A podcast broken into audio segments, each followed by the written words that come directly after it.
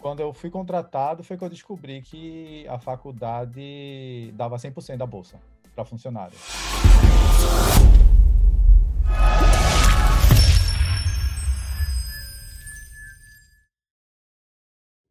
Fala aí, galera. Hoje vamos conversar com o Isaac Mendes, de Boston, que vai contar para a gente aí um pouco da história dele aqui, desde quando ele chegou até hoje, como está sendo a jornada dele. Seja bem-vindo, Isaac. Conta para a gente aí um pouquinho. Quem galera. é o Isaac aí? Boa noite aí para todo mundo. Primeiramente, obrigado pelo convite de estar aqui, tá? Uma surpresa para mim, eu que estou nesse mundo de, de internet há tão pouco tempo. Fiquei muito lisonjeado com, com o convite. Deixa eu ajeitar a câmera aqui com o convite de estar aqui. Bem, Isaac Mendes é só mais um brasileiro que veio tentar a vida na América, mesmo sem ter o sonho americano. Depois a gente chega nesse ponto. É... Sou de Recife, Pernambuco, moro aqui em Boston seis anos já. E todo dia aprendendo uma coisa nova. Ah, maravilha. Recife é a terra do lampião, né, cara? É. Eu vi hoje uma, um vídeo, é, acho que foi no canal. Você sabia? Saiu um vídeo sobre, falando sobre Lampião, uma coisa que eu não sabia. Por que, que o cara chama Lampião? Você sabe como é, por que, que ele chama Lampião? Conta Porque ele atirava tanto e tão rápido que a arma dele ficava piscando o tempo todo, que é o tiro, né? Ah. E ficava aquela luzinha. Daí os caras falam que parecia um lampião. Por isso que ele chama Lampião. tá eu não sabia disso. Por isso que eu digo, aprendendo todo dia uma coisa nova. Exatamente. Cara, você está aqui há seis anos, né? E isso. Você falou que não teve o sonho americano. Por não. que você decidiu vir para cá? Como que foi a, essa decisão?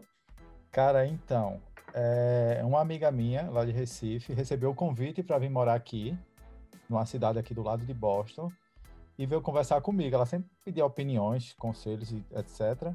E eu sempre fui muito direto. Ela perguntou o que, é que eu achava, eu disse, vai. Se você não gostar, volta, né? Lhe prender lá, eles não vão. Eles podem não deixar você voltar o dia que você quiser, caso você fique ilegal lá no país. Mas sair você pode sair a qualquer momento. Aí ela olhou para mim e fez assim: se eu for, tu vai comigo? Aí eu, tá, vou. Três meses depois eu tava aqui. Então você veio por causa da amiga. Foi. Só que eu vim acompanhar ela, só que ela nunca veio. Ah, você veio sozinho por mim? Vim só. Vim, fiz amizade com, com um amigo dela, ele comecei a conversar com ele, fiz amizade, disse, então eu vou na frente e você vai em seguida, porque eu já vou estar tá lá. E até hoje. Eu digo, eu costumo dizer que ela foi a ponte.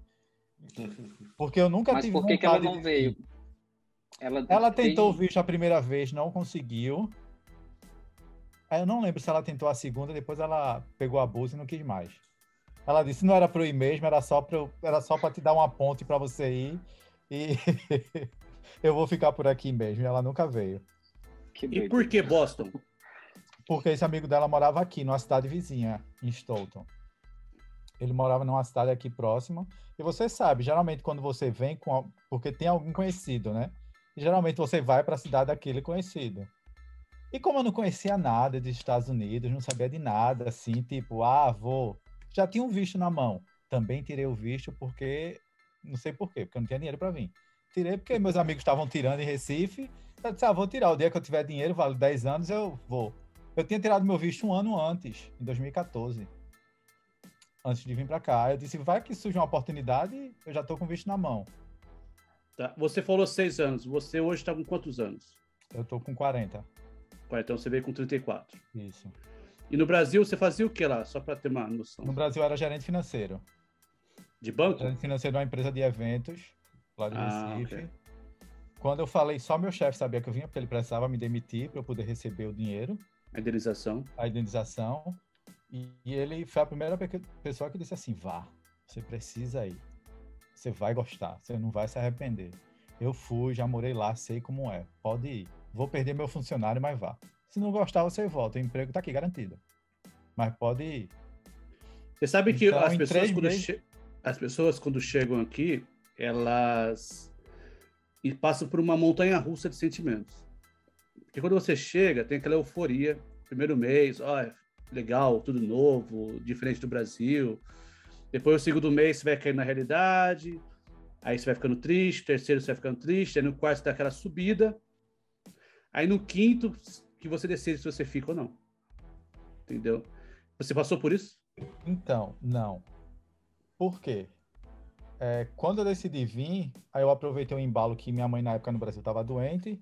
Eu disse, tá, eu vou, eu sei que eu vou trabalhar, não tenho problema com trabalho, mas eu, eu vim com outro foco. Eu não vim com foco de ganhar dinheiro. Eu vim com foco de aprender o idioma, porque se eu não gostasse daqui, eu ia voltar com o inglês para o Brasil. Ia dar um upzinho na minha carreira, né?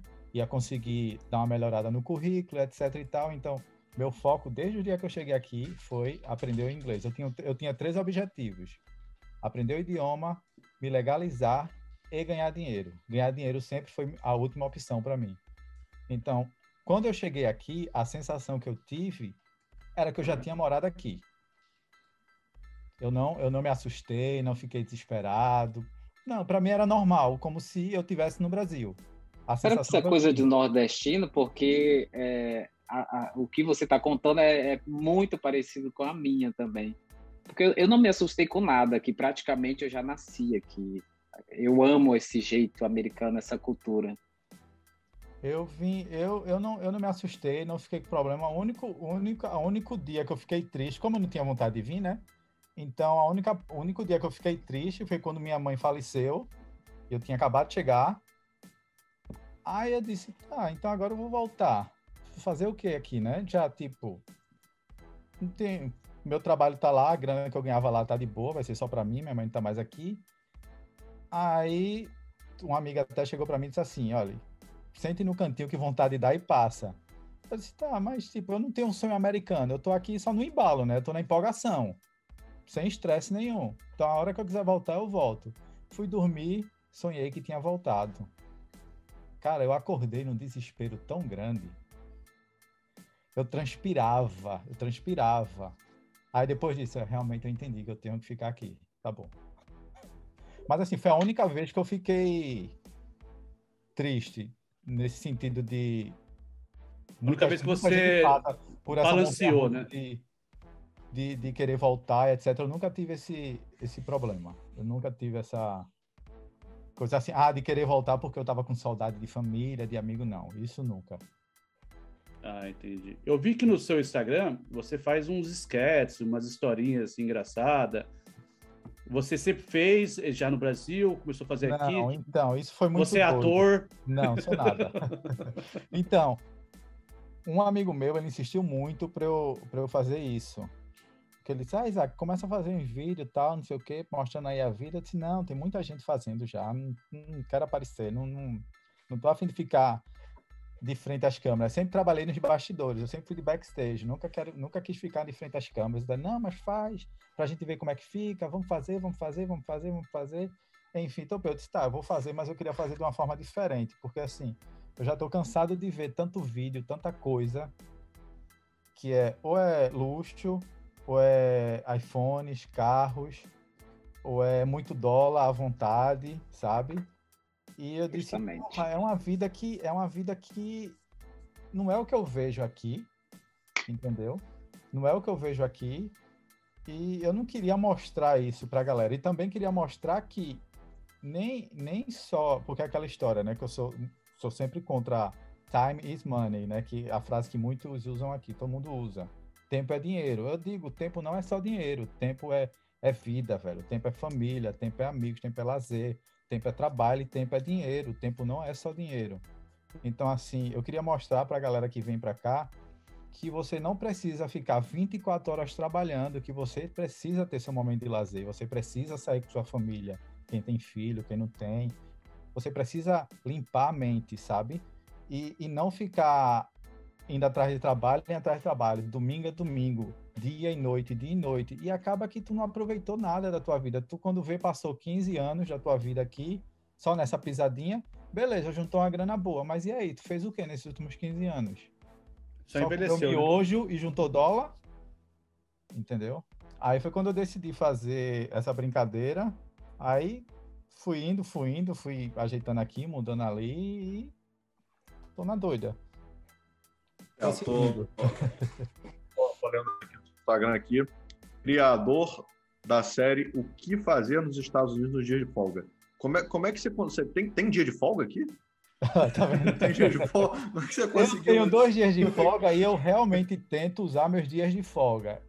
Eu tento usar meus dias de folga para fazer alguma coisa, entendeu? Uhum. Aí eu já fui para muitos lugares aqui, já conheci vários lugares aqui no estado, vários parques, etc. Só que eu nunca gravava para mostrar para ninguém, entendeu? E agora eu estou fazendo isso para mostrar para a pessoa, ó, você consegue vir nesse lugar, custa tanto, não custa nada, você só paga o estacionamento.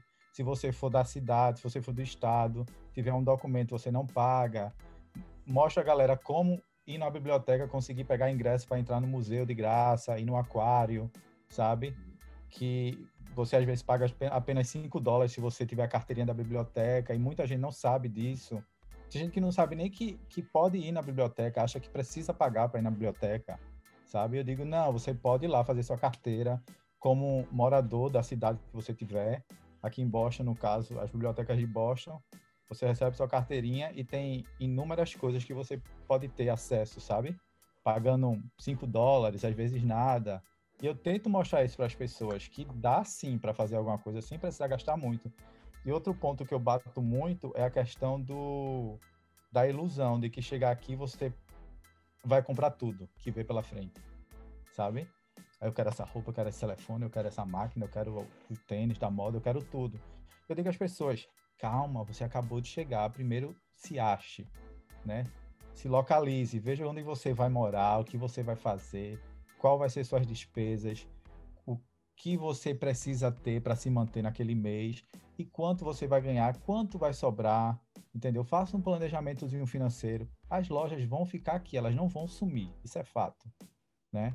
A loja da Apple vai estar tá ali, a loja da TJ Maxx vai estar tá, vai tá lá na esquina também. Nenhuma loja vai sumir, todas vão estar lá lhe esperando uma hora que você for. Eu não estou dizendo que você não é para comprar. Estou dizendo assim, compre com consciência, sabe? É não compre para mostrar para o pessoal no Brasil que você está com um iPhone novo, que você está com um tênis novo. Não, ninguém está pagando suas contas. Quem está passando o perrengue aqui é você. E não tenha vergonha de dizer se você está passando um perrengue ou não. Sabe? Não é feio falar. Isso só comigo, eu acho que é uma, é uma situação que é, a impressão que eu tenho é o seguinte: quando você vem para cá, você tem uma ilusão, uma ilusão, na verdade é isso, mas é, de que você está pagando barato. Exato. Você está pagando o preço, na verdade. Você está pagando o preço da coisa, mas como no Brasil é muito inflacionado, porque tem imposto, tem e tudo, tudo mais, então você pensa assim, porra, tá saindo. Não é tão mais barato, é, é um iPhone que às vezes no Brasil vai, é, é, é sei lá, às vezes é, é, mil reais de diferença, mas porra, tá caro ainda, é um produto caro ainda. Então, é, você, eu costumo dizer assim, é barato, você precisa desse produto, você está é, precisando então... dele, é isso né? que acontece, que a pessoa, por achar que estava. Aconteceu comigo quando eu vinha passeio aqui, inclusive, a primeira vez, e aí você se sente na obrigação de aproveitar aquilo por achar que está levando alguma coisa barato. Falar, cara, eu, eu, eu no, no, meu, na primeira semana que eu estava aqui, eu já estava de MacBook, mas ainda é, uso até hoje, tá bom? MacBook, comprei para mim, pra minha mulher. Eu já, no, no, na, na primeira semana, eu torrei toda a minha grana. Tipo assim, só em Apple, sabe? Só deixei minha alma ali. O cara vai ali, entra na época, aquela loja toda colorida, toda bonita, que no Brasil você nem cogita em entrar, você passa só na frente e valeu, você nem entra naquilo. Agora aqui você entra, você, você, você pega o Wi-Fi, você faz tudo, é tudo bonitinho, e aí você vai vendo e pensa assim, é igual assim, ah, vou no Paraguai. Fala, eu comprar videogame, vou comprar um monte de coisa que você não quer, por achar que tá barato e dá aquela sensação de realização, né? Falar, caraca, comprei. É, a galera a galera que me segue já, já sabe que eu acho tudo caro, sabe? Uhum. Principalmente quando eu não preciso. Se eu não preciso, é caro e acabou. Eu não vou comprar porque na loja disse que era 100 e agora tá por 10. Eu não preciso. Vou gastar só 10 dólares.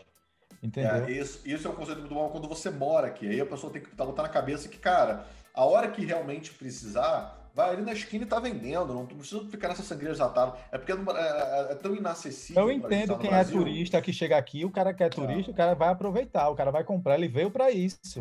Uhum. Né? Mas a gente, eu tô morando aqui, eu não tenho necessidade de entrar em desespero na loja e sair pegando tudo que eu vejo pela frente porque tá barato. Não, vai com calma. Esses dias. Eu tenho, eu tenho um camarada que ele faz. Ele além disso, ainda emociona, tem gente que emociona, não só com o eletrônico. O cara entrou na loja da Lego, já comprou um monte de coisa, aí entra na loja não sei o que.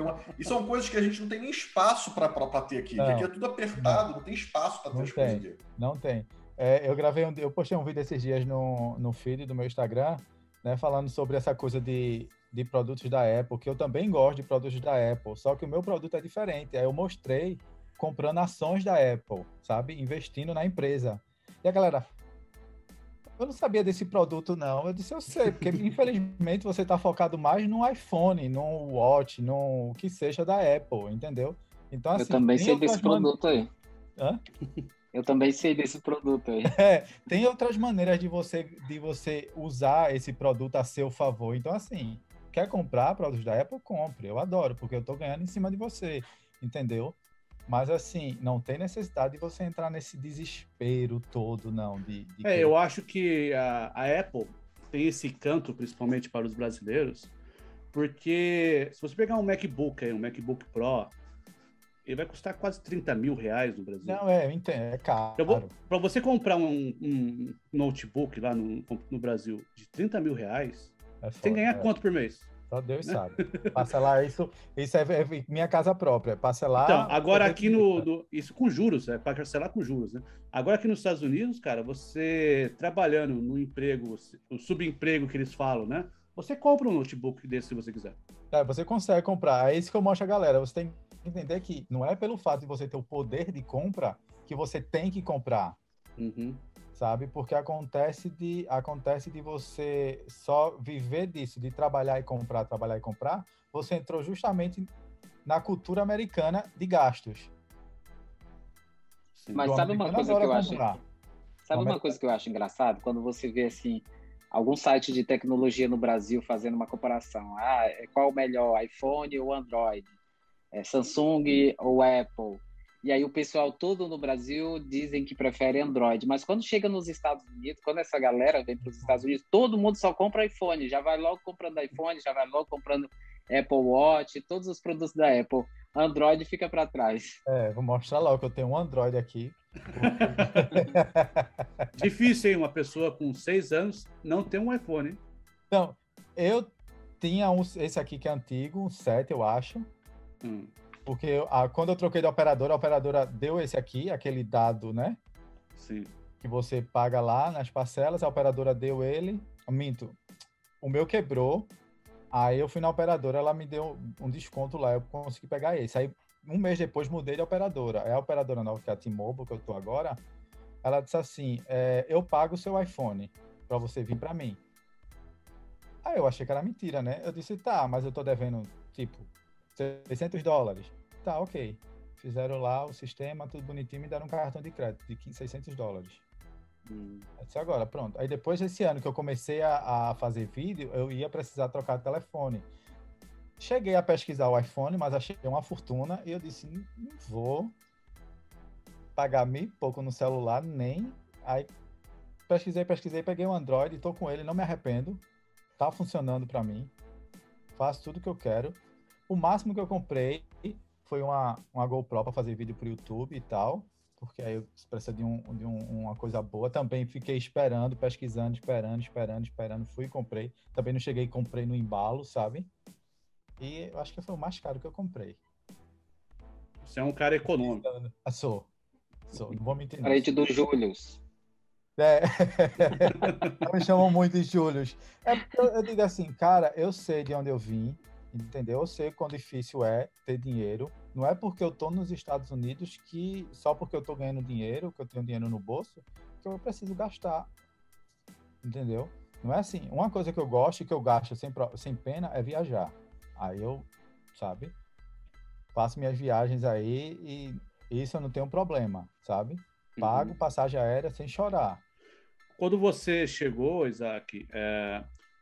o que, que você fez assim, para se manter nesse primeiro tempo? E hoje, o que, que você faz, se você puder falar? Então, é... quando eu cheguei, eu fui trabalhar com, com esse brasileiro, que ele tinha um escritório, ele trabalhava, ele tinha uma empresa de construção e ele queria alguém para trabalhar no escritório, né? Que ele estava montando com outro sócio dele que também era brasileiro. Aí comecei a primeira semana, trabalhei com ele, de casa mesmo, que ele ainda não tinha escritório. mas também acabou ali, porque ele brigou com o sócio e acabou a empresa. Não chegou aí para frente. Aí no dia seguinte, no dia seguinte, é... no mesmo dia eu mandei uma mensagem para uma menina que eu tinha trabalhado com ela, um trabalho extra que eu tinha feito. Aí ela me arrumou um trabalho de landscape. Aí fui trabalhar de landscape. Isso foi setembro, outubro, novembro, dezembro. Aí chegou o inverno, aí parou. O que, que é landscape? Para o pessoal entender. Jardinagem. É, jardinagem. Aí acabou, porque chegou o inverno, inverno você não trabalha mais aqui, né? Lá de fora. Deu uma parada. Aí eu fui trabalhar na loja da Audi. Concessionária da Audi, lavando carro. Fiquei lá até o verão. Quando começou, março para abril, voltei para o landscape novamente. Isso eu trabalhava que era um americano no landscape. Não falava inglês, mas minha meta era trabalhar com americano, porque eu queria aprender inglês. Aí fui trabalhar com esse americano, fiquei trabalhando com ele um tempo. Aí saí da cidade que eu morava, passei de setembro a abril nessa cidade e vim morar em Boston. Mudei para Boston, aí deixei de trabalhar com ele. Aí comecei a trabalhar limpando o apartamento do Airbnb, passei acho que dois anos, com um americano também. Fiquei dois anos trabalhando com ele. E agora eu trabalho, como eu queria continuar estudando, aí sim, só voltando lá na cidade que eu morava, eu trabalhava com esse americano landscape, mas eu estudava à noite, duas vezes na semana à noite. E o americano permitia que eu fosse para a escola. Ele me pagava menos do que o normal, ganhava 11 dólares a hora na época, mas eu, eu podia largar tipo 4 da tarde para poder ir para aula. Minha, hora era, minha aula era 6 e meia. Eu largava 4, 4 e meia para ir para aula. E eu era muito criticado, viu? Por outros brasileiros que não trabalhavam com americano, mas trabalhavam com o próximo, né? Conheci, conheciam lá, outras empresas de landscape, porque eu não estava ganhando 20 dólares, deixava de ganhar 20 dólares para poder estudar, que não era futuro. Isso é o que a gente escuta aqui, que estudar não é futuro. Aí eu dizia, velho, eu não, eu não tô aqui com foco no dinheiro. Dinheiro eu tenho, liso. Dinheiro eu tenho, entendeu? Não tô preocupado com dinheiro. Não, eu sempre vivi com pouco no Brasil, consegui, consegui me manter.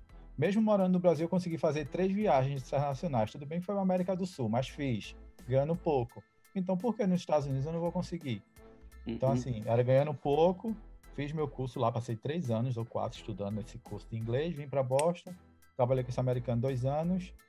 Aí foi quando eu queria fazer algum curso, alguma faculdade, alguma coisa, mas aqui custa uma fortuna, e só a graça. Aí eu descobri que algumas faculdades davam desconto quando você arruma um emprego, sabe? Trabalha lá na área de limpeza, qualquer coisa. Aí arrumei um trampo na faculdade que eu tô agora, na área de limpeza, para saber se eles davam desconto. Quando eu fui contratado, foi que eu descobri que a faculdade dava 100% da bolsa para funcionário. Isso é a faculdade, você fala é o college, né? O college, é. Aí em Boston, aí- essas faculdades aí são boas, né? É, aí eu tô lá no Boston Oi? College, Ah, achei que era o Harvard, pô. quase. O valor é o mesmo. O valor é o- Eu vou te dizer, o valor é o mesmo e os materiais são o mesmo porque elas são como se fossem irmãs. É uma trocando material com a outra. Quando a gente vai entrar no sistema para estudar alguma coisa, tem lá todo o material que a gente que é de Harvard, Harvard de Harvard. Então assim, o valor é a mesma coisa. É para quem está fazendo um curso superior, é em média de 50 a 75 mil dólares o ano Uau. para estudar. É muito dinheiro. É Qual muito. curso que você faz? Eu estou fazendo mestra, mestra, mestrado, eita, quase que não sai, em ciências da liderança e administração. Ah, mas para você fazer um mestrado aí, você teve que trazer os documentos do Brasil traduzidos? Traduzi aqui o diploma e o, o diploma já tinha comigo, só o histórico escolar que demorou. Aí eu também traduzi aqui, mas assim, você é de São Paulo, né? Sou de São Paulo. Pronto, eu me formei na Unip, que abriu uma filial em Recife. Hum, eu pagava 200 reais para estudar de segunda a quinta no curso de administração Furreca. Então, jamais que ia aceitar em uma faculdade em Massachusetts, nos Estados Unidos, né? Eu trouxe tudo, mas assim, eu queria saber o que é que eu podia fazer com aquilo ali. Fazer um curso básico, alguma coisa para começar devagar. Para minha surpresa, quando eles pegaram minha documentação, eles disseram que eu precisava me inscrever no mestrado. pô, que bacana. Aí eu tenho certeza, cara, você precisa se inscrever no mestrado, porque a sua grade curricular é muito boa. Eu tenho certeza. tá lendo direito. Aí eu me inscrevi no mestrado, fui aceito. Se Deus quiser, ano que vem eu termino. Ah, porque a sua ideia Legal, inicial legal. era fazer um college normal, não um mestrado. É, a minha ideia era fazer um college, eu saber onde é que eles iam aceitar. Dizer assim, ó, não aceita pra nada, tu tem que começar do zero. Joga fora isso aí e começa do... Exatamente. A minha ideia era essa, entendeu? A minha ideia era essa. Não fazer um mestrado. É tanto que eu ainda fiquei meio tenso quando ele falou que eu precisava.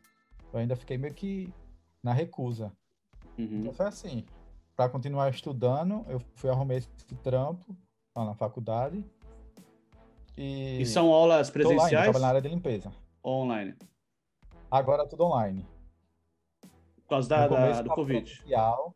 Oi? Por causa do Covid. por conta do Covid, mas eles também têm, eles têm presencial, híbrido, né, que é uma, uma semana na sala de aula, uma semana online e 100% online. Aí depende do curso, Uhum. da matéria que você está fazendo. No tempo que você estava indo em aula presencial, tinha mais brasileiros? Era mais só latinos? americano. Só, Só só americano?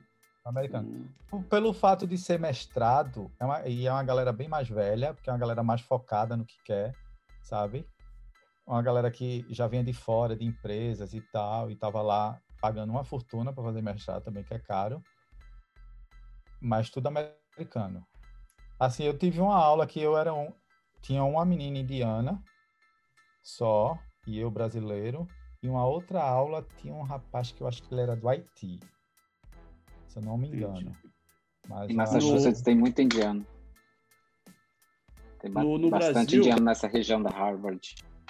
tem. No Brasil, Isaac, você eh, tinha só faculdade ou você tinha pós-graduação também? Eu cheguei a fazer uma pós-graduação em produção, gestão em produção cultural, mas não fiz o meu TCC. Ah, então você não finalizou a pós. Não, não finalizei. Então, assim, apenas com a faculdade, o bacharel em, que você fez no Brasil, você conseguiu não. cursar o mestrado aqui nos Estados Unidos. Consegui. Só com mestrado. E o que me surpreendeu, e o que eu fiquei sabendo é que, é, porque a gente vê mu- muito falar de que ah, não é aceito, que o Brasil é ruim nessa questão da educação. Eu acho que a educação de base é ruim, né? Que é o que a gente sabe, a educação de base é bem ruinzinha. Mas na questão da educação superior, pelo que eu entendi lá na faculdade, o, porque aqui eles não têm pós-graduação, eles chamam curso de certificado. Né? Depois da faculdade faz um certificado. E Uhum. pelo que eu entendi, pelo que me explicaram lá, a graduação do Brasil serve como um certificado aqui, já. Então isso já faz você Pular essa, essa etapa. pular essa etapa, entendeu? Mas eu não sei também se é só por conta da área de administração ou se outras áreas Uhum. também. E você fez alguma prova para poder entrar de inglês, uma prova de como se fosse um vestibular ou não? É direto. Não, não, no meu caso não. Como eu era funcionário, não. Eu não precisava Ah, fazer. Se você for um estudante internacional, né? Se você veio para fazer só isso, você precisa. Você precisa fazer a prova de inglês, você precisa fazer um outro tipo de prova do mestrado da área, aí sim, é, mandar currículo. Pra... A única coisa que eu fiz foi mandar o currículo. E o valor desse curso, você falou que gira em torno de 70 mil. Não, do meu curso, o, o 70 mil é o curso superior. Mestrado, como só são 10 cadeiras, né, só são 10 matérias, é 30 mil em média, porque cada cadeira é 3 mil e alguma coisa. 30 mil. 30 Porque assim, o que eu ouço sempre o pessoal falar, fala assim, ah, mas aqui no Brasil eu tenho que validar o meu diploma. Você validou o seu diploma ou não? Não, só aqui. Tudo eu fiz aqui. É a faculdade que diz onde é que você tem que mandar o lugar para Não, validar. mas tipo assim, você traduziu, mas você teve que validar. Tudo na empresa que faz, tudo. Ele Quanto assim, você gastou para fazer esse processo? O pessoal fala assim, ah, vale a pena, eu posso guardar uma grana, fazer isso Cara, também. Eu não vou dizer a você quanto eu gastei nem em média, porque eu não lembro. Não foi muito.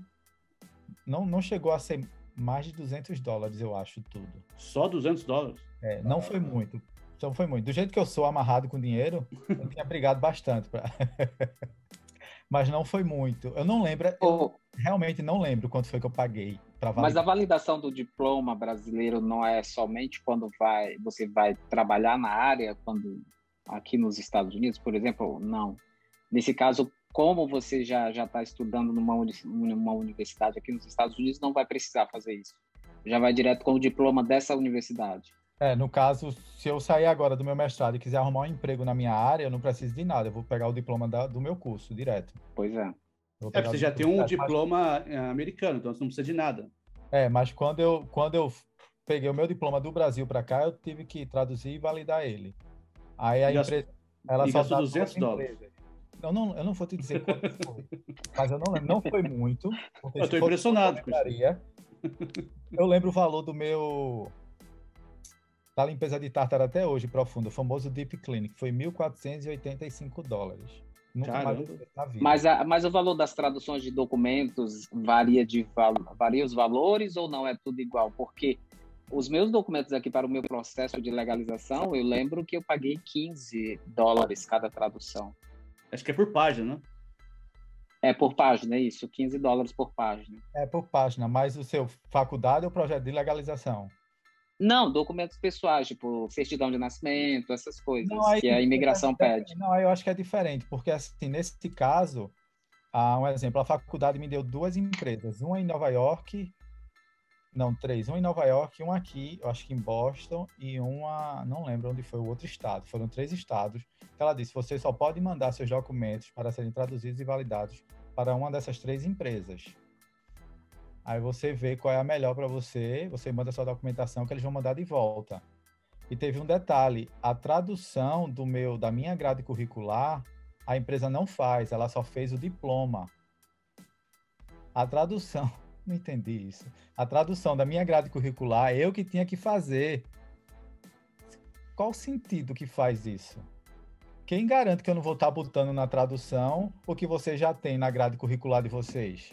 É, exatamente. Entendeu? É que aqui, nos Estados Unidos, eles acreditam muito na confiança, né, cara? É, Se você falar uma coisa, tipo assim, no Brasil, por exemplo, você vai abrir uma conta, sei lá, ah, um crediário. Os caras querem a cópia autenticada, até tudo autenticado. Aqui não, aqui se você falou para ele, tá bom. Ele já aceita. Aí eu fiz a danada da tradução, mandei pra lá, a mulher só carimbou e pronto. E o restante que ela fez lá. E botou o carimbo, que é a tal da validação, os processos lá e tudo certo. Mas assim, não foi demorado. A demora foi para eu pegar a minha grade curricular do Brasil, que demorou um ano para a Unip liberar. Era só imprimir. Você acredita que eu tive que mandar um advogado na porta da faculdade para poder resolver? No outro dia ligaram dizendo que estava pronto. O meu diploma do ensino médio levou seis anos para a Secretaria de Educação emitir. A Secretaria de Educação do Estado do Amapá, que é onde minha família mora. Quando eu terminei o ensino médio, demorou seis anos para concluir. Nossa, eu Caramba. quando eu vim para cá, eu já estava com tudo em mente, então assim, eu já a única É. coisa que eu não tinha separado era a grade curricular, que eu nem pensei, mas diploma, histórico do segundo grau, deixei tudo separado para quando eu chegasse aqui, meu irmão me mandasse tudo pelos correios. Depois que eu tivesse endereço, tudo organizado, que eu não ia trazer na mala, né? Então, quando eu cheguei aqui, que eu tinha endereço, tinha tudo, disse pro meu irmão, manda tudo. Tava tudo no envelope, só bota o endereço e manda. Aí ele me mandou toda a documentação. Então já tinha tudo aqui. Só a grade curricular que eu não tinha.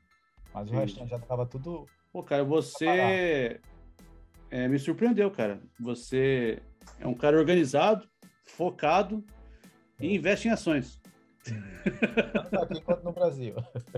Não, porque normalmente ah, o cara vem pra cá, como você falou, ele quer gastar, comprar, é como aquele negócio, né? Nunca viu doce, quando vê, se lambuza, né? Lambuza. Você pode comprar, não é que você não pode, mas tipo, não tem necessidade de você entrar em desespero, como, como ele falou, que chegou aqui, era Mac, iPhone, Ah, é. I Love, iWatch. É, o relógio eu até, eu até devolvi o relógio, usei um pouquinho, devolvi. Tá vendo? Aqui não tem essa, essa questão de devolver, né? Devolvi, foi emoção demais. Mas é, é, é, é uma sensação muito gostosa, né? De que você- você não tem. Você É. fala, caraca, olha só, é, deixa a viagem mais. Deixa a viagem mais mágica, mas depois também, você, quando você cai na real do dinheiro, você fala, porra, deixa a viagem.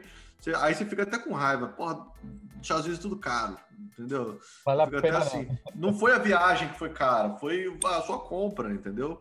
O pessoal quer Mas aí, ainda- mas aí sim entende-se que você veio como turista a primeira vez, não foi? É, foi com, nessa ocasião foi com tudo. É, depois eu já tava com a cabeça. Eu também eu sou muito igual a você, eu sou muito organizado financeiramente. Eu sou muito, muito, muito, muito organizado. Eu também eu tô, é, economizo em tudo, eu sou bem chato com essas questão aí. Minhas roupas são tudo do Brasil ainda, nem comprei roupa aqui ainda. Então, só agora que eu vou comprar. Achei mais um que veste roupa do Brasil ainda. eu é. também tenho bastante roupa do Brasil ainda, meus bonés, a maioria dos meus Não, mas isso daí que o Marcos está falando, tem uma, uma palavra que eu aprendi com um amigo meu que é de Recife também, e que chama piranga. Ele é pirangueiro. Pirangueiro. Sabe o que é pirangueiro, Marcos? Não, pirangueiro é pão duro. Pão duro, mão de vaca. Então, pirangueiro no norte é outra coisa. É? O que é pirangueiro no na, na região norte, eu morei no Pará, minha família hoje mora no Amapá. Moramos seis anos no Pará. Pirangueiro, na região norte, é pessoa que bebe muito, que fica bêbado, que é, se embriaga. É pinguço. É, eu, eu tipo pirangueiro. Assim, é, pirangueiro é mão de vaca. Já falaram muito que isso aí, que, é, que é, às vezes que esse é pão duro, só que às vezes não é questão de ser pão duro, é que você está com um foco em uma coisa maior. Exato. E a pessoa não entende que você está tão focado que você não, não se dispersa com pequenas coisas, com essas outras coisas que é, eu falo para você, um professor me ensinou essa frase, que você estudar economia, educação financeira, essas coisas, não quer dizer que vai te deixar rico, mas vai fazer você gastar com o que te deixa realmente feliz. Entendeu? Vai é te, te ensinar. É o que eu digo às pessoas, vem para cá, tem uma educação financeira antes de vir para cá. Quando você se organiza financeiramente, você sabe o que você quer fazer com o seu dinheiro, você não chega aqui e comete tantos erros como muitos chegam aqui, entendeu? Você vai bem devagar, você vai com calma, com cautela, sem desespero.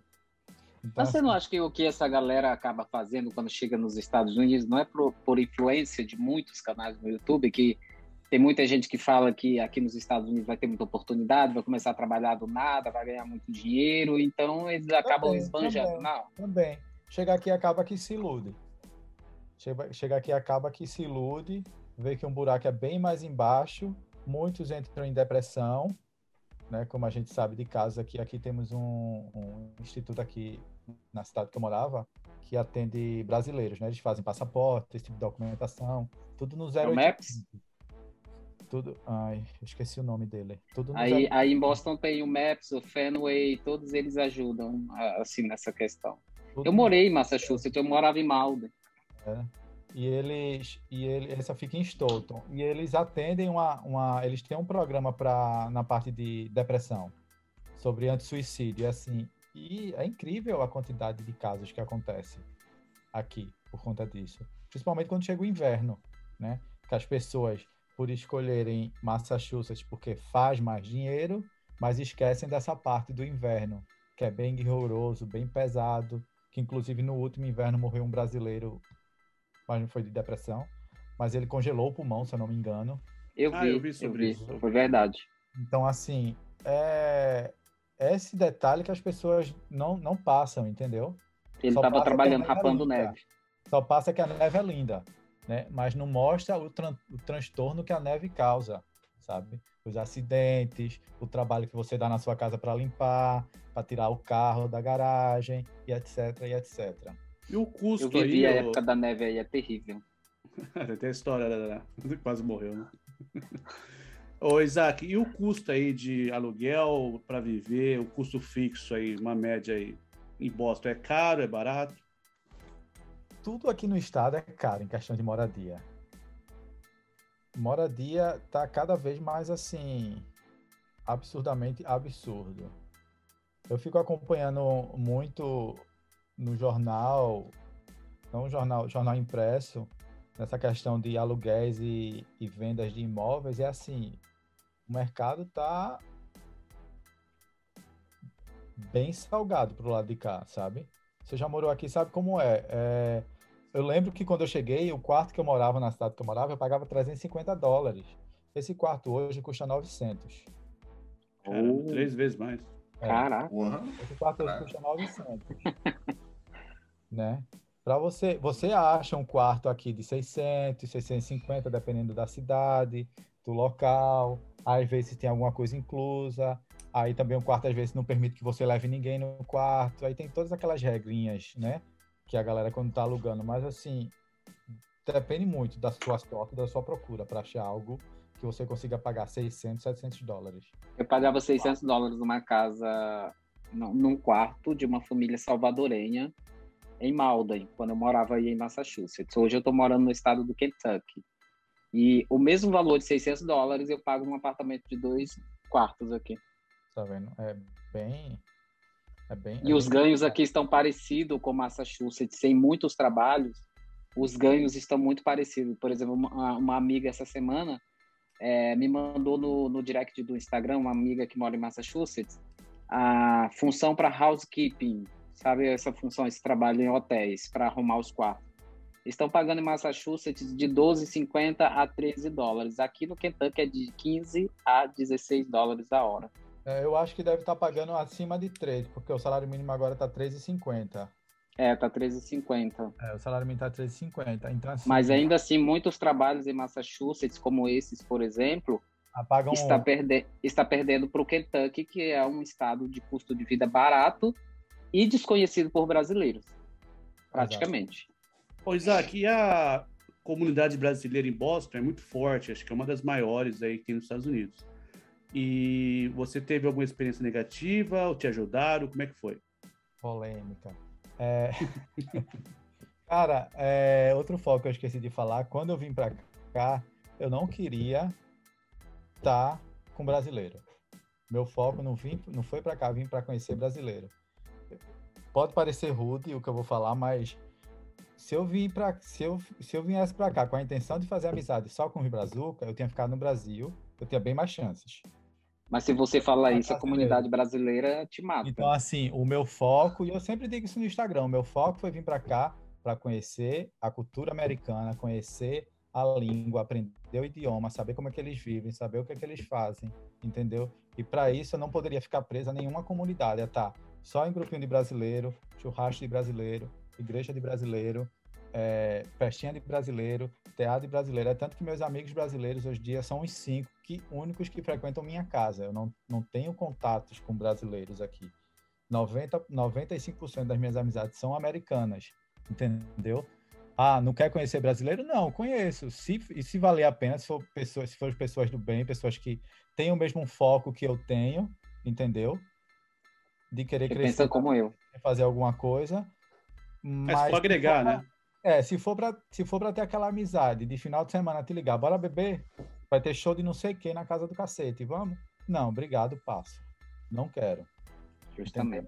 O meu foco não é esse. O meu foco não foi vir para cá para para curtir, né? Ficar curtindo. É, é, não, meu, lógico que eu quero curtir, mas existem outras formas. Acho que é porque eu passei 20 anos da minha vida em Recife trabalhando com produção de eventos. E outra ainda, quando eu cheguei aqui, eu passei dois anos trabalhando na área de eventos aqui também. Eu esqueci desse detalhe. Então, assim, tem muito show de graça, ganhando dinheiro ainda. Aqui em Boston tem bastante show de graça. Mas, assim, eu não vim pra cá pra ter essa vida de farra, de sair, beber, curtir. Não, não tem. Não, não vim pra cá com esse pensamento. Entendeu? Então. É que também a idade que você chegou, você chegou uma idade é, mais madura também. É, exatamente. Cheguei na idade bem mais madura, com outra cabeça. Apesar de que tem muita gente ainda que chega aqui com a mesma idade e tá só Deus na causa.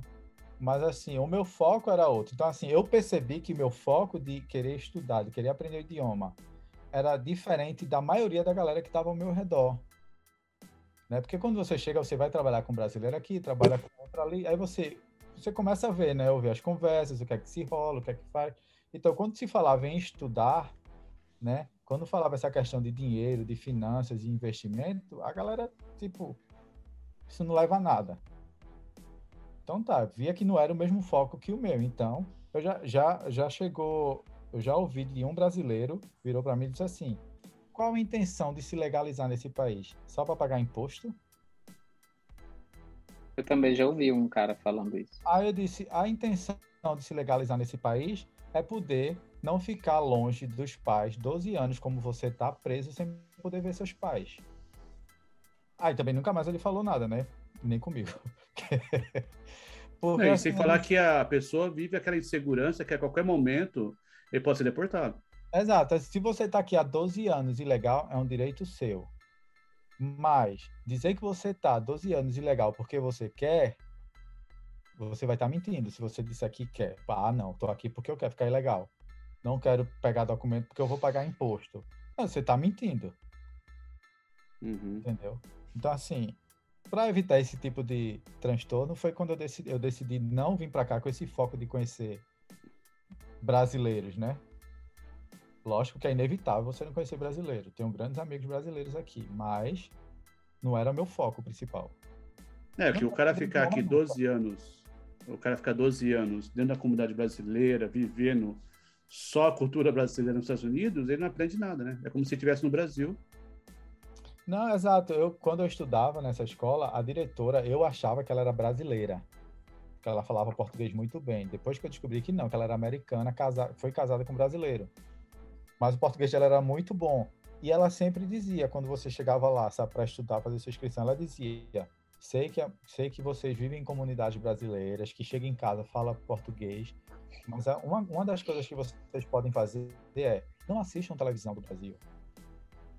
Esqueçam Mas não tem. do Brasil. Infelizmente. Né? Mas infelizmente a galera não. Ó, no meu caso, cara, eu não assisto televisão há muito tempo. Mas YouTube, cara, não tem como você não consumir o YouTube em português, né? Não, é, não tem. Isso não tem como você consumir o YouTube em português, né? O cara consome em português. Se for a única opção que o cara tem hoje em dia, tá Netflix aí. Tá aqui em inglês e legenda em inglês.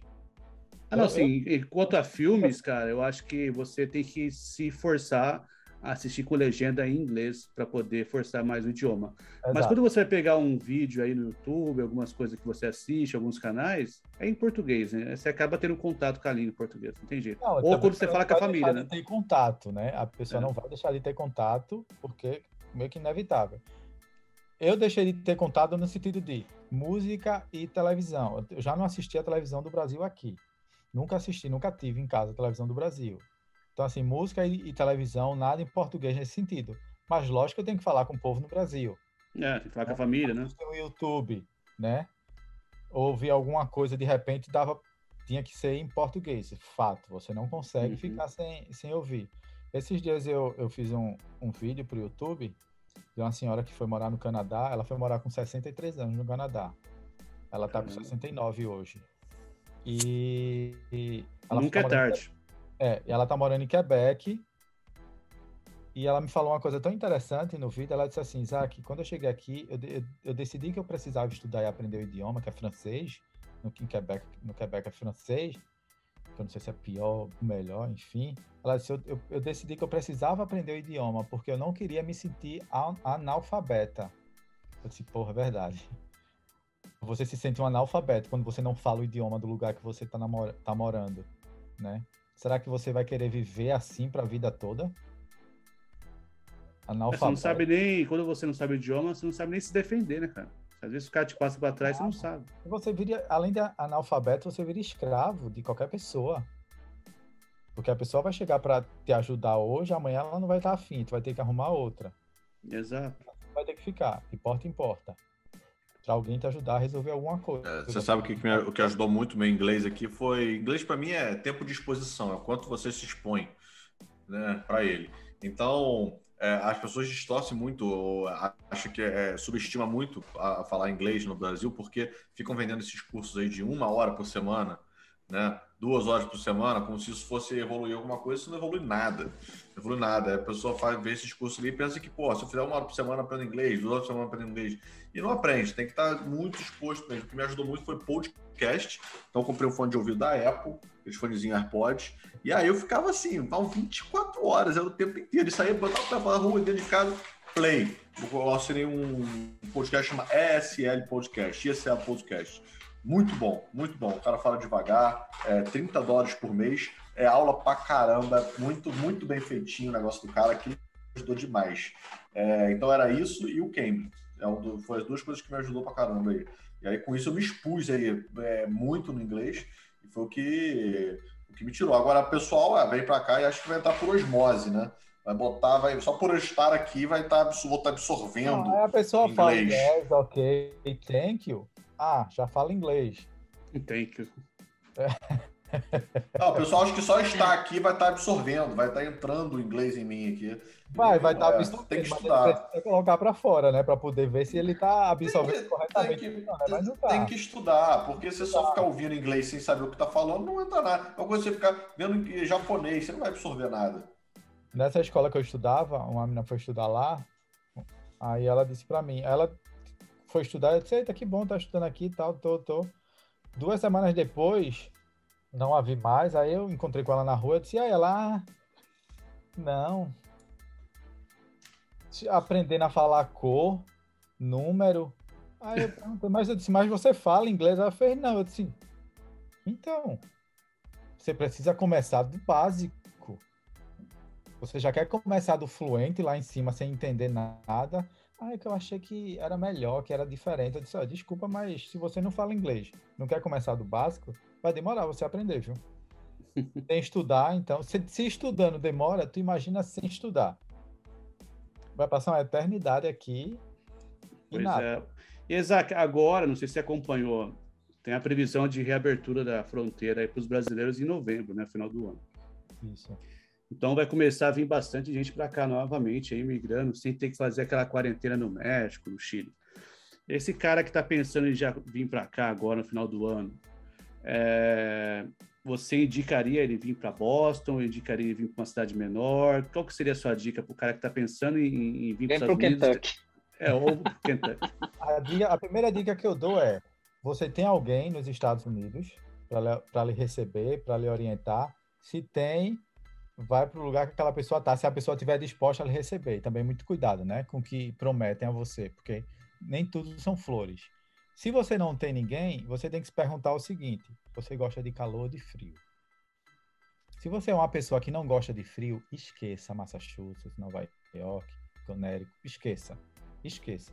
Não é porque aqui você vai ganhar um pouquinho a mais de dinheiro que você tem que vir para cá e aguentar o frio que você não gosta. Vá para um lugar quente.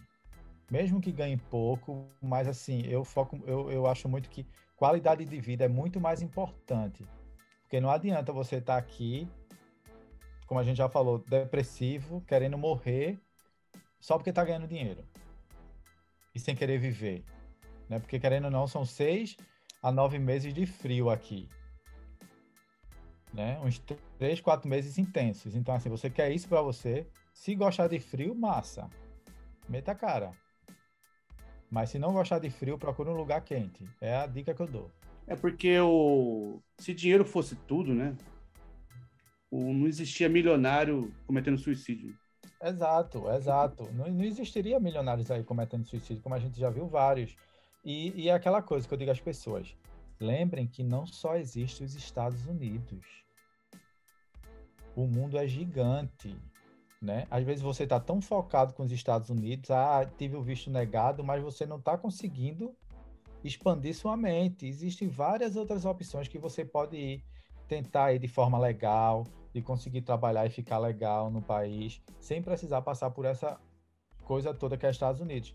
Ah, sabemos que aqui é muito mais fácil você trabalhar sem você ter nenhum tipo de documento, né? O famoso indocumentado. Aqui é bem mais fácil do que na Europa da vida. Mas você, quem disse que você não pode chegar no Canadá sem precisar ficar ilegal no Canadá? Exatamente. Quem sabe você não tem uma, um, um, um currículo bom numa área que estão precisando no Canadá, mas você está focado tanto nos Estados Unidos que eu conheço, tem um amigo que ele, é, ele tá focado nos Estados Unidos, mas ele é da área de TI. Porra, área de TI no Canadá é o que mais pega. Mas é, tem algumas áreas no Canadá. Nos Estados Unidos, para vir naquela ilusão de ser Uber, achando que vai ficar rico. É, e no, no, Canadá tem algumas regiões lá que até paga para você, dá um incentivo para você, né? Exato, exato. Então, assim, existem outras possibilidades. Não é só Estados Unidos. O mundo não acaba se você não Mas por incrível que pareça, a, a desculpa maior do pessoal não querer ir para o Canadá é o frio. É, eu entendo. Por incrível que pareça, eles sempre é. falam do frio do Canadá. Sendo é. que aqui também tem frio igual do Canadá. Tem. Agora, é só um pequeno detalhe, é igual não. É pesado. O Canadá é pesado. Ela é. Sim, o Canadá é pesado, né? tipo. Mas assim, a, a, é, frio, frio, por frio. O pessoal vai, é. a galera vai para Nova York, vai para Connecticut, vai para Vermont, que, Canadá, nossa. que é bastante frio. Eu não moraria no Canadá. Nem se tivesse uma empresa querendo me pagar mil dólares por hora, eu ia. Pô, mil dólares por hora? Nossa, que lugar frio. Que lugar tenebroso de frio. É, imagina. Mas essa é a dica que eu dou para assim, as pessoas primeiro têm que saber o que, é elas gostam. Gostam de frio, de calor, saber se tem alguém no lugar que elas estão pensando em ir. ou se elas estão vindo, estão, estão vindo por, por conta própria ou não, né? Sim. Tem É, que comprar no chão. Tem que pesquisar sempre, pesquisar tudo, entendeu? E ver todas as possibilidades que você tem, fazer o cenário A, B, C, né? Porque pode dar ruim. Então você tem que saber o que você vai fazer. Não é só chegar com a cara e a coragem e, ah, eu vi com 100 dólares no bolso e é isso aí. Porque eu assisti um vídeo que o cara do YouTube veio com 50 centavos e hoje é rico. Não, não é assim. né? Não é assim. Não vai ficar desse jeito. Eu, eu tava, tem uma amiga minha falando esses dias lá. Lembra que tu tava aqui em casa fazendo tuas planilhas de quanto tu ia ganhar? Eu, eu, antes de eu vir para cá, eu tinha minha planilha ganhando de, de 10 a 20 dólares a hora e quantas horas eu tinha que trabalhar em cada. Ganhando 10, quantas horas eu tinha que trabalhar para pagar minhas despesas. Sabia o quanto eu ia gastar. Tinha minhas planilhas. Tu lembra daquelas planilhas que tu tava, que passava a noite fazendo tuas planilhas aí para saber se ganhasse 10 dólares, quanto tinha que trabalhar, que horas tinha que trabalhar, quanto podia gastar, quanto podia economizar. Assim, ajudou muito, viu, minhas planilhas. Porque É, você, você criou vários cenários, né? eu tive que criar vários cenários, porque senão eu ia estar com a corda no pescoço. Cara, e a galera quiser aí conhecer aí as suas enquetes aí que você faz no no Instagram, o conteúdo que você posta, como o pessoal te acha? Então, é só procurar lá é, o famoso Mr. Isaac Mendes, o Mr. Isaac Mendes, tá? Não posto. é, se você tá achando que vai ver eu falando que ah, comprar carro é barato, esqueça. Que Eu, eu entro na loja e digo que tudo tá caro. Então se acostume. né? Eu posto meu dia a dia, eu posto a minha visão. Vou deixar bem claro assim. Temos visões diferentes, né? o que é ótimo. A gente pode estar vendo, vendo a mesma coisa, a mesma cena, mas você vai ter sua visão, eu vou ter a minha. Então, se você mostra a sua, eu mostro a minha. Então, tá tudo certo. Eu mostro a minha visão, o meu ponto de vista do que é ser imigrante nos Estados Unidos, do que é viver nos Estados Unidos, do que é morar aqui na região. Entendeu? Então, assim, é o meu ponto de vista. Vocês vão gostar? Não sei. Né? Vocês vão achar que está correto, achar que não está correto. É uma opinião de cada um, mas é o meu ponto de vista. Ah, porque fulaninho mostrou que é diferente. Tá, foi a, a visão de, de- o ponto de vista de fulaninho, não o meu. O meu ponto de vista eu tô vendo aqui de frente. Fulaninho vindo da lateral, então cada um tem seu ponto. Se quiser me É, tá achar, mostrando a realidade, né? Realmente o que é, eu acontece. mostro a minha realidade. Eu mostro a minha realidade. Sem nenhum enfeite, trabalho. nenhuma historinha, nada. É aquilo mesmo, nua e crua. No e crua, mostro que eu trabalho, mostro que eu viajo, gosto de viajar, gosto que eu viajo para correr, vou para minhas corridas, entendeu? Mostro que eu invisto, que eu penso assim no meu futuro. Ah, e se morrer amanhã? Tá, e se eu não morrer? né? Essa é a grande questão. Se eu morrer amanhã, ótimo. Quem tá no meu testamento vai ficar com tudo. E se eu não morrer? Exatamente. Né? Então, Exatamente. terei vivido. Verdade, cara. Bons, boas palavras aí, bons ensinamentos, cara. Se todo mundo seguisse isso aí, ia passar muito menos perrengue aqui. Exatamente. Assim, eu, graças a Deus, não vou dizer a você que eu tive perrengues aqui nos Estados Unidos, porque não, o único perrengue que eu tive foi que eu fui comprar uma pipoca, pedi popcorn e o cara me deu nachos. Não sei onde foi que ele entendeu que eu falei nachos. Eu fiquei tão sem reação que eu aceitei o nachos e fui embora. É, Mas assim, graças a Deus eu não tive, eu não tive, eu não tive perrengue que muitos têm aqui, sabe? saquei. que muita gente tem, que muita gente vai ter. É, não sei se foi porque mentalmente eu vim preparado para tudo, né? Uhum. Mentalmente eu já botei minha mente aqui, ó, vai ser assim, assim, assim, assim, assado, é isso que eu quero. Tinha todos os meus, meus objetivos traçados, né? Tudo que eu queria estava escrito, tudo que eu, queria, que eu ia fazer, o que eu ia conseguir e o tempo que eu ia conseguir. Então, assim, conseguir não é fácil dizer que em dois anos você vir para os Estados Unidos como turista, né? Igual a grande maioria, para vir ficar aqui imigrante e tal. E você botar na sua cabeça assim, não, em dois anos eu vou estar disponível para ir no Brasil a passeio. E em dois anos você está disponível aí no Brasil a passeio. Então, assim, quando eu digo às pessoas, acreditem no que, você quer, no que vocês querem, trabalhem para isso, tá? Vão falar aqui que não, outro vai vir aqui que não, outro vai tentar te empurrar daqui para tu sair do teu caminho. Velho, não, foque no que você quer. Você quer morar nos Estados Unidos, quer trabalhar nos Estados Unidos, você consegue fazer isso da forma mais legal possível. Não fica escutando, que esses dias eu estava escutando gente falando que tá ok vindo pelo caminho das Índias, que é pela fronteira lá do México. Né? Infelizmente, existem pessoas que ainda falam isso. Ah, porque eu vim, foi tudo ok. Vem? Não, não venha. Porque aquela pessoa veio, foi ok para ela, mas para tudo não pode ser ok. E aí? Vai arriscar a tua vida por isso? Não faça isso. Entendeu? Então, assim, Exatamente. foque no que você quer, corra atrás, meu amigo. Porque ó, espaço tem para todo mundo. Tá? Eu lembrei da minha meta que eu coloquei que quando eu vim para os Estados Unidos. Eu, eu pensei para mim, comigo mesmo, em um ano eu tenho que casar com uma americana. com, uma, com um ano e três meses eu casei. É, tem que botar a meta na. na é, isso é o poder da. É o poder da mente, cara. É o segredo, é, né? É. Atração. É, e, e, eu li, eu li, por incrível que pareça, eu li esse livro antes de vir é. para cá. Antes de eu vir para cá, para os Estados Unidos, eu li esse livro e cheguei até a fazer um painel que fala no livro, sabe? Painel dos sonhos. E coloquei tudo no painel. Hoje em dia já não tem mais nada, já troquei o que eu queria, porque eu já tinha conseguido tudo que estava lá. Mas chegou a hora da mudança. Bora. Não, mas isso, isso funciona. Eu também li. Eu lembro que na época tinha passagem do, do livro que você tinha que imaginar. Tinha até um exemplo que eu fiz um exercício e deu certo. Que, por exemplo, eu chegava no, no shopping center e normalmente para separar o carro no shopping é complicado. Eu ficava é, mentalizando a vaga onde eu queria, do jeito que eu queria. Quando eu entrava no shopping, aí quando eu entrava, ia passando naquelas ah, nas ruas, aí quando eu virava na rua que eu queria, a vaga estava lá. Eu lembro, eu lembro desse exercício. Tinha um exercício que eu fazia muito, era o do. Quando você estava passando por algum momento de, de tensão e algum momento de nervosismo, ensinava um exercício para você, né? Pensar positivo, que ia dar tudo certo. E eu fiz esse exercício na fila da imigração para entrar, quando eu cheguei aqui, né? Então uhum. eu estava super de boa. Eu, na, na minha mente era: vai pegar meu passaporte, vai olhar para mim e vai dizer tudo ok, tchau. Vai pegar. Eu vim com isso aqui na minha mente. Até que um grupo de brasileiros que estava na minha frente conseguiu quebrar o meu minha linha de pensamento. Porque na hora que a menina falou assim: "Ah, tá vendo? Eu não quero ir para aquele senhor ali não, porque ele tá mandando todo mundo para a salinha". Ela deu uma cortada aqui tão grande. Aí eu respirei fundo, eu disse: Esquece, não ouve, esquece, não. Fui, pronto, passou. Passei na minha hora, pegou meu, meu, meu passaporte, colocou lá, mandou. Eu não entendi nem o que ele falou. Eu só entendi quando ele mostrou a mão dele para eu fazer o mesmo. Aí eu fiz, ele mostrou a máquina, eu botei a mão e saí. Ok.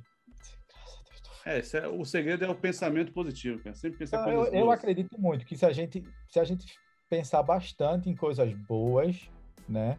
Coisas boas tendem a acontecer, porque a gente perde tanto tempo focado num problema, focado no desespero, não vou, não vou, eu não vou conseguir, eu não vou conseguir. Por que tu não vai conseguir? Porque tu só tá dizendo que não vai, já tá jogando não na frente, né? Não vou conseguir. É, tá, tá negativo. Tá né? não vai, tu já tá afirmando que não vai. Né? Exatamente. Né? Então, mudar a forma de pensar. Exatamente. Cara, é, muito obrigado pelo papo, cara. É, Nossa, pelo muita gente que muita gente que vai ouvir aí vai é, tentar colocar em prática o que você passou aí e esse incentivo de estudar, de de traduzir os documentos, você vê que é uma coisa possível, não é tão caro, uma coisa real. E Quando você bacana. se planeja, é o que eu digo, planejem. Quando você se planeja, né? Se você tem meta de estudar nos Estados Unidos, se você já concluiu alguma coisa no Brasil, já deixa tudo separado, organizado em casa. O dia que você vir, não traz, porque não precisa trazer. O dia que chegar aqui, manda alguém me enviar pelos correios, já está tudo aqui. O dia que precisar, você já tem tudo em mãos. Se planeja. Exatamente. É. Muito mais fácil, né? Muito mais Cara, mas obrigadão. Galera que tá ouvindo aí também. A gente está no YouTube, no Spotify, no Instagram, Gringo Underdog. Só seguir lá, curtir, compartilhar, comentar. E tamo junto. Obrigado aí, Isaac. Obrigado, valeu, galera, valeu Marcão. Valeu, valeu pessoal. Até o próximo episódio, galera. Abraço, hein? Tchau, tchau. Valeu, Isaac. Podcast.